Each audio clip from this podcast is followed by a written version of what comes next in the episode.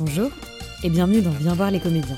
Cet été, je vous embarque avec moi au Festival d'Avignon pour partager avec vous mes coups de cœur et vous faire découvrir de nouveaux auteurs, metteurs en scène et comédiens. Le terme la langue chez Lacan désigne le vocabulaire propre à une famille.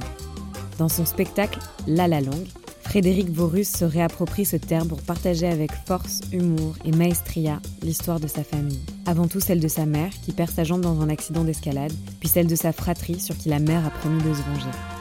La honte, les privations, mais surtout l'humour et l'imaginaire pour s'en sortir. C'est aussi l'histoire d'une femme sauvée par la psychanalyse et le théâtre. Impressionnante par son pouvoir d'incarnation, Frédéric Vorus convoque à elle seule toute une galerie de personnages pour faire de ce seul en scène une pièce chorale. Elle passe également avec dextérité de la violence au rire, à la poésie, et fait du beau, du drôle, avec du lait. Mais je ne vous en dis pas plus et vous souhaite une très bonne écoute, mais avant ça un petit extrait.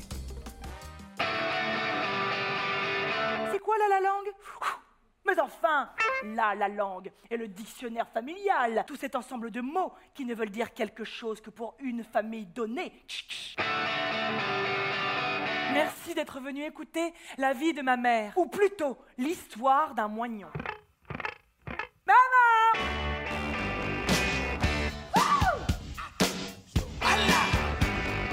J'ai toujours été rebelle et toujours refusé de m'identifier à ces deux fous qu'étaient mes parents.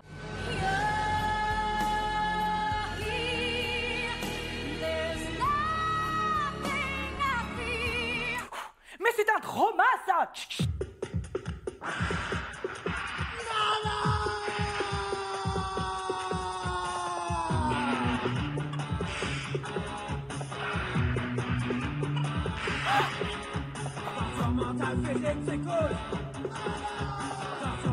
Physique névrose?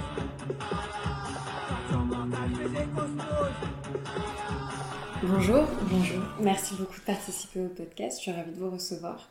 Vous êtes à Avignon pour présenter le spectacle La La Langue. Avant de commencer, je peux vous demander de vous présenter.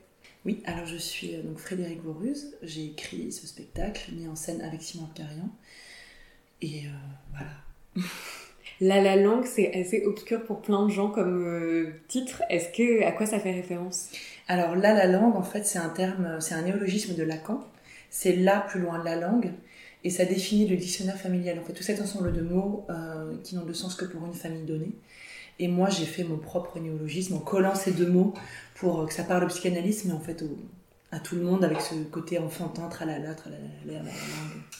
Est-ce que vous pouvez un peu nous parler du point de départ de l'écriture de ce spectacle et de la manière euh, dont vous l'avez conçu entre du coup quelque chose de très intime et quelque chose de plus qui est de l'ordre de l'analyse Moi, ça faisait très longtemps que je voulais écrire un solo euh, sur, ma, sur ma famille, euh, pour plusieurs raisons. Déjà pour en faire quelque chose, pour pas gâcher une histoire qui, qui ferait un bon spectacle, euh, je me disais. Et, et, aussi, j'ai compris plus tard à quel point c'était c'était une nécessité pour moi, c'était la manière que j'ai eu de m'affranchir, de, de m'amputer entre guillemets du corps de ma mère définitivement, et de, m'affranchir du, corps théâtral, parce que je, je, je te rappelle Tête du Soleil, où on forme un peu un grand corps aussi au Tête du Soleil. Ouais, ça a été ma manière à moi de trouver mon autonomie de comédienne, d'autrice, de tout. Et, euh, et je l'ai fait dans un moment où je trouvais pas de boulot. En fait, je, je quittais, j'avais quitté le Tête du Soleil, j'étais vraiment dans le creux de la vague et je me disais, bah, un solo, on fait ça en fin de carrière, je le ferai quand j'aurai 50 ans, 60 ans. Et en fait, euh, l'urgence professionnelle a fait que j'ai dû le faire plus vite que ce que je pensais. Et, heureusement, parce que par ce spectacle, je suis devenue euh, beaucoup plus autonome, même avec les autres metteurs en scène, en fait. C'est comme si j'avais. Ça m'avait aidé à définir qui j'étais. Et maintenant, je suis vachement plus au service quand je suis avec d'autres metteurs en scène.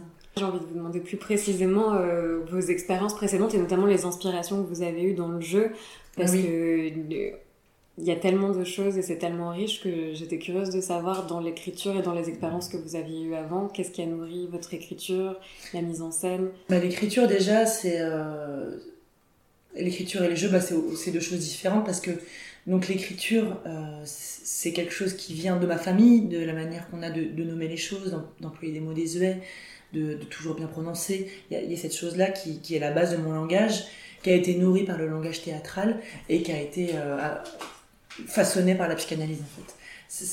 La langue de mon spectacle, c'est une langue qui est née grâce à la psychanalyse. Parce qu'en fait, euh, Lacan dit que l'inconscient se construit sur le, le langage. Et c'est pour ça que c'est une méthode qui, qui repose vraiment sur le mot. Et c'est pour ça que cette méthode correspond très bien aux artistes, aux auteurs, etc. Parce qu'en fait, on, dégage notre propre singularité par le processus analytique. Donc voilà, cette, langue, cette écriture vient de ça, même si j'ai toujours écrit. Enfant déjà, j'écrivais. J'ai écrit un, roman quand j'avais 8 ans, euh, qui n'a jamais été lu, hein, qui s'appelle Le vampire aux yeux de sang. Mais...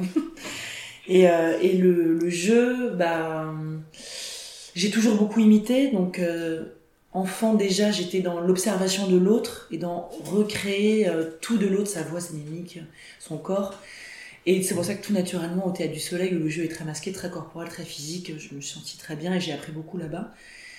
Et euh, donc voilà, ce jeu-là, il est très empreint en effet de la nature du jeu du Théâtre du Soleil. Quelle est la difficulté quand on prend sa vie aussi comme matière d'écriture et qu'est-ce qui a été plus facile de mm. partir de ces matériaux-là et qu'est-ce qui a été le plus compliqué pour vous pour en faire un objet scénique? En fait, ça n'a pas été difficile en soi, c'est juste que j'étais pas sûre que ça serait théâtral. Donc en fait, j'ai écrit une première euh, version que je n'ai jamais relue, qui est pas du tout intéressante, je crois, qui a une sorte de, de, je me suis vidée pendant six mois, euh, j'écrivais pas du tout régulièrement, mais il y, a des, passages, en fait, les passages importants de cette version-là sont tout naturellement revenus euh, dans la version définitive du spectacle, en fait. Mais donc moi, j'ai écrit très, j'ai écrit vite la version définitive, en fait, en 15 jours. Euh, non-stop. Après, j'ai fait une première lecture et euh, les gens m'ont dit ah, j'ai pas du tout d'empathie avec ta mère. Donc ça m'a pas du tout plu. Du coup, j'ai écrit la dernière partie qui est vraiment la, le pardon, la rédemption euh, dans un deuxième temps. Et donc moi ça, donc l'écriture n'a pas été dure. C'est juste que j'ai donné moi le texte à la première personne qui l'a lu, c'est Franck Pandino, c'est l'ami qui m'accompagne sur tous les spectacles et écriture. Et il m'a dit ah si c'est du théâtre. Il m'a rassuré. Donc j'ai ah d'accord donc c'est du théâtre donc je peux le monter. Et euh, moi, j'étais, j'étais pas du tout sûre que ça soit universel. J'avais très peur que ça reste au niveau de la confession intime, un peu égocentrique et narcissique. Et c'était pas du tout ce que je voulais. Je voulais un récit qui devienne universel et qui puisse parler à tous et à toutes. Et donc, j'ai eu besoin de vérifier euh, pour les premières lectures. J'ai vu, ah d'accord, donc ça parle à tout le monde. Tout le monde se reconnaît. Même si les gens n'ont pas vécu la même histoire que moi, ça leur permet de, quelque part, euh, vivre une catharsis de leur propre histoire. Et donc là, j'ai vraiment décidé de, décidé, pardon, de le monter à ce moment-là. Et du coup, dans la création des personnages, est-ce qu'il y a une volonté aussi de s'éloigner de cette réalité-là, ou au contraire d'aller chercher euh, au plus près? Mais en fait, euh, je... ça a toujours été, malgré moi, j'ai toujours recréé les personnages de ma famille. J'en ai fait des personnages, et c'est ce que j'explique dans le, dans le spectacle à la fin, c'est que faire, faire de la vie une pièce de théâtre m'a sauvé contre l'horreur, euh, m'a sauvé de l'horreur du quotidien. Donc en fait, j'ai fait un conte, et donc tous les personnages de ma famille étaient des personnages du conte. Donc euh, ça, ça a été euh, très naturel. En fait, les personnages, ils sont arrivés tout de suite, ils étaient là dès l'écriture. Et après, avec Simon Carian, euh, qui m'a accompagné dans, la mise en scène, on a, on a, on a, démultiplié leurs interventions pour que ce soit théâtral, pour qu'on dépasse le témoignage et qu'on soit vraiment dans, dans le spectacle, en fait. Mais c'est vrai que l'imaginaire est très important dans l'histoire et je me demandais enfin, si on peut faire un peu rapide sur à quel moment du coup le, la vocation de devenir comédienne est apparue et comment, comment vous aviez commencé? Alors, euh, moi, je savais pas trop quoi faire de, de, ma vie. À chaque fois, je, laissais un peu les gens choisir. Donc, euh, mon frère aîné, euh, Xavier, m'a dit très très jeune, il faut que tu fasses du théâtre. Toi, Frédéric, il faut que tu fasses du théâtre. C'est comme s'il m'avait aiguillé vers mon destin et, et donné, donné un rôle dans la vie, en fait, et, sur scène du coup. Mais et j'ai pas osé tout de suite. Enfin, j'ai fait du théâtre très jeune, dès 10 ans, en fait. J'ai fait des spectacles. J'ai ressenti très très vite le plaisir de faire rire sur scène ça, c'est ma grande, grande émotion de, comédienne. Ça a été le rire, ça a commencé par là. J'ai mis très longtemps à, accepter que je pouvais euh, faire autre chose que faire rire. Et, euh, et ça, ça a été grâce à Robert Lepage qui m'a donné mon premier rôle dramatique, entre guillemets, qui, était, qui est le rôle d'une jeune femme euh, prostituée, enfin, qui devait se prostituer pour payer sa drogue. Et donc là, j'ai dit, ok, d'accord, donc je peux jouer autre chose. Qui m'a ouvert un monde, en fait, en me donnant ce rôle-là. Et puis Simon Carrière, il a continué. Et, et donc, euh, je suis rentrée au Tête du Soleil à 21 ans.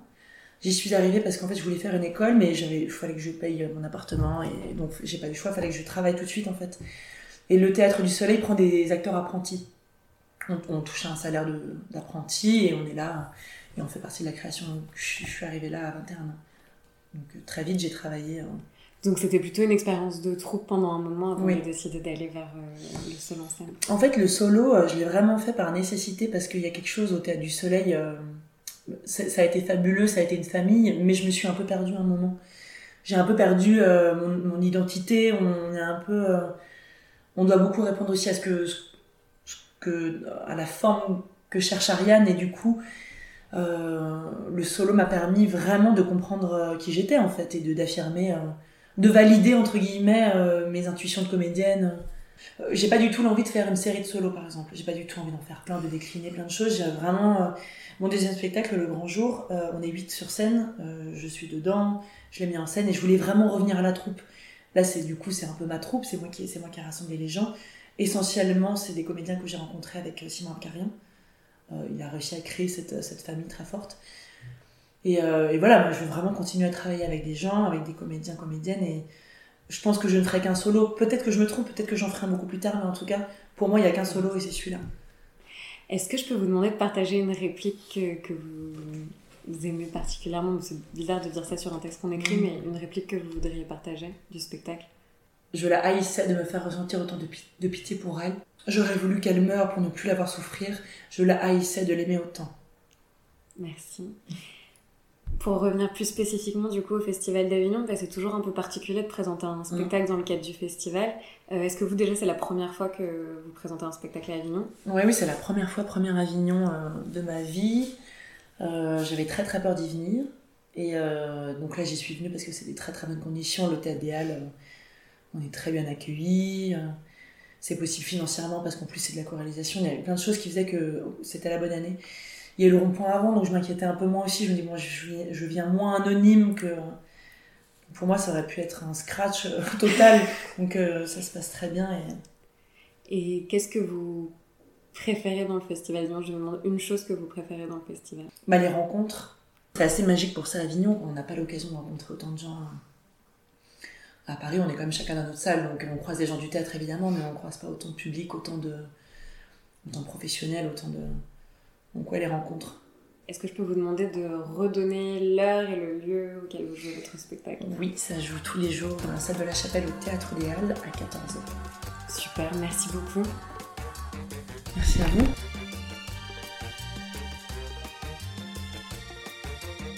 J'espère que cet épisode vous a plu et vous aura donné envie de découvrir le spectacle. N'hésitez pas à me faire vos retours sur la page Instagram Voir les comédiens ou par commentaire sur Apple Podcast. À très vite